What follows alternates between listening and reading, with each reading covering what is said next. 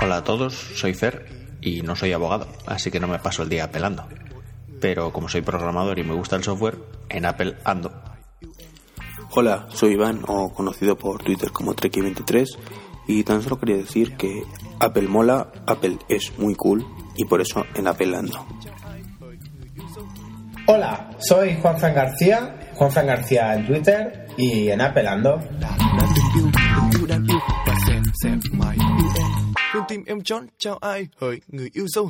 Si andas en Apple, apelando.com, has de visitar.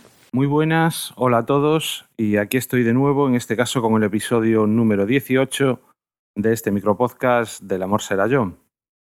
Hoy os voy a hablar de plugins y de cómo considero o cómo pienso que podría implementarse los plugins dentro de las aplicaciones una forma sencilla o, más práctica de las que tenemos hoy en día de, adquirirlos o de cómo llegar a conocerlos. Resulta que la semana pasada estuve realizando un curso de estos intensivos de, pocos días. En este caso se trataba de un curso avanzado de SketchUp, versión profesional del SketchUp. Imagino que conocéis el programa, algunos sonará al menos. Se trata de un, un entorno para realizar modelos en 3D muy sencillo, mm, alejado de la complicación que suelen tener los programas profesionales o más profesionales para este tipo de tareas y que precisamente por su facilidad tiene muchos, eh, hay mucha gente que lo utiliza.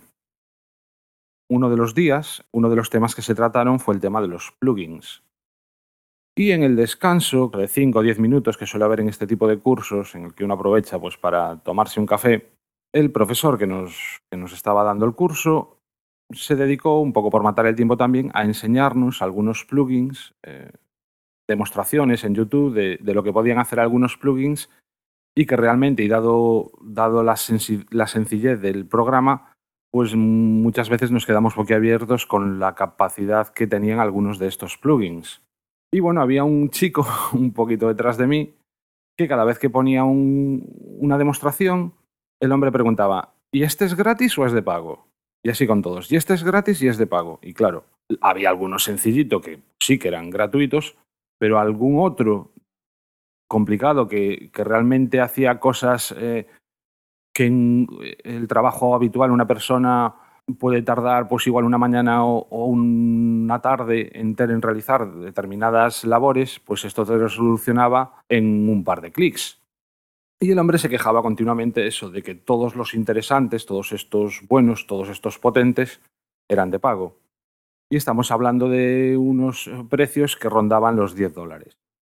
El profesor, ya un poco agobiado ante la insistencia del hombre este de si eran gratis o de pago, le empezó un poco a justificar el por qué algunos de estos desarrolladores que se dedican a hacer este tipo de plugins, pues intentasen cobrar por su trabajo. Yo también me uní a él y al final, bueno, pues el hombre empezó a recular porque mm, a mí me daba la sensación de que sería el, típico que, eso, que todo lo quiere gratis y encima si, aunque le des algo gratis, el tío es capaz de protestar porque no funciona como a él le gustaría que funcionase. Un poco por el tipo de argumentos que daba, el tono, la, forma un poco de ser, sin conocerlo. ¿eh? Pero vamos, el caso es que cuando ya se vio un poco arrinconado de que éramos dos contra uno en el tema de decir, mira, macho, que cobrando 10 dólares y te están solucionando una papeleta que, que la vas a poder utilizar muchísimas más veces a lo largo de, del tiempo que estés trabajando con este programa, no solo hoy, sino que para otros proyectos te servirán y que realmente pues, estamos hablando de algo muy asequible, ¿no? No es algo, fin, si lo vas a utilizar. El hombre decía, claro, pero es que si me compro este, y me compro este, y me compro este, y me compro este, va sumando. A lo mejor no los tienes por qué comprar todos de golpe. Pero bueno, ya digo, cuando se vio arrinconado, un poco lo que empezó a decir era que tenían que ser gratis, pero que al desarrollador había que pagarle. Lo que tenía era la propia empresa que realiza el programa, debería comprarles todos esos plugins a los desarrolladores y ofrecerlos gratuitamente con el programa. O bueno, en este caso la versión profesional de, SketchUp eh, es de pago, 400 euros, pero vamos, mm, aunque no es demasiado cara para lo que da, y lo vamos a utilizar, digo, de forma profesional, eh, el hombre este quería que todo, todos, todos estos plugins, que los había maravillosos, se los, dieran, gratis.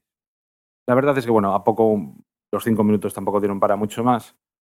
Y yo descarté el argumento que daba este hombre de principio un poco también por la forma de ser. Pero el caso es que me quedé ahí pensando, pensando, era un, argumento que decía, concho, pues no es que tenga razón, no es que le dé la razón, pero sí que realmente eh, los, programadores o las empresas que se dedican a realizar estos programas sí que podrían facilitar bastante más, perdón, por un lado, implementar determinadas características que sí que eh, podrían pues, comprárselas directamente a los desarrolladores, o al menos sí facilitar el acceso a todos estos plugins.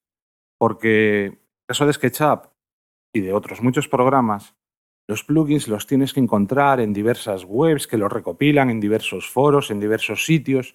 Tienes que andar de aquí para allá. Y la información, digamos que está un poco desordenada. Y buscar un plugin, pues te puede llevar tu tiempo. Y encima es de pago, lo valoras un poco más. ¿Y qué es lo que ocurre? Que normalmente si tú estás trabajando, tienes una entrega pronto y necesitas realizar determinada función, seguro que pagarías sin pensártelo pues los 5 o 10 euros que o dólares que te pudiesen cobrar por cualquiera de estos plugins, pero si no te tienes que tirar medio día buscando cuál es el, eh, el que realmente va a hacer lo, lo que tú quieres.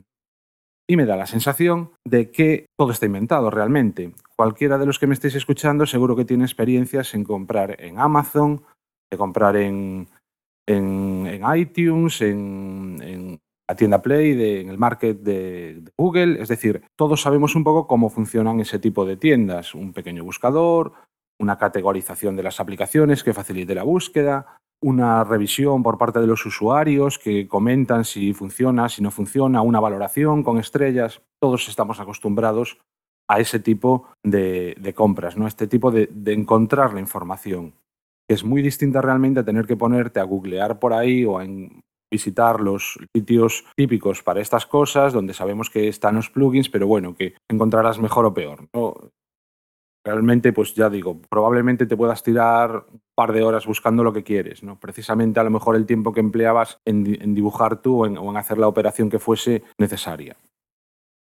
Y realmente, pues si los desarrolladores centralizasen este tipo de servicios y no solo eh, te permitiesen, diesen una carpeta donde soltar todos estos plugins y luego tenerlos por ahí, sino que favoreciesen la compra, por un lado se, beneficiarían los propios programas, porque cuantos más desarrollos de este tipo hubiese para su programa, seguro que se hacía más popular, seguro que sería utilizado por mayor número de gente, y sobre todo para los desarrolladores les ofrecerían un sitio, un, estándar a la hora de presentar las aplicaciones, de pues lo que, les da iTunes, lo que les da el market o, o un poco eso, a lo que todos estamos acostumbrados.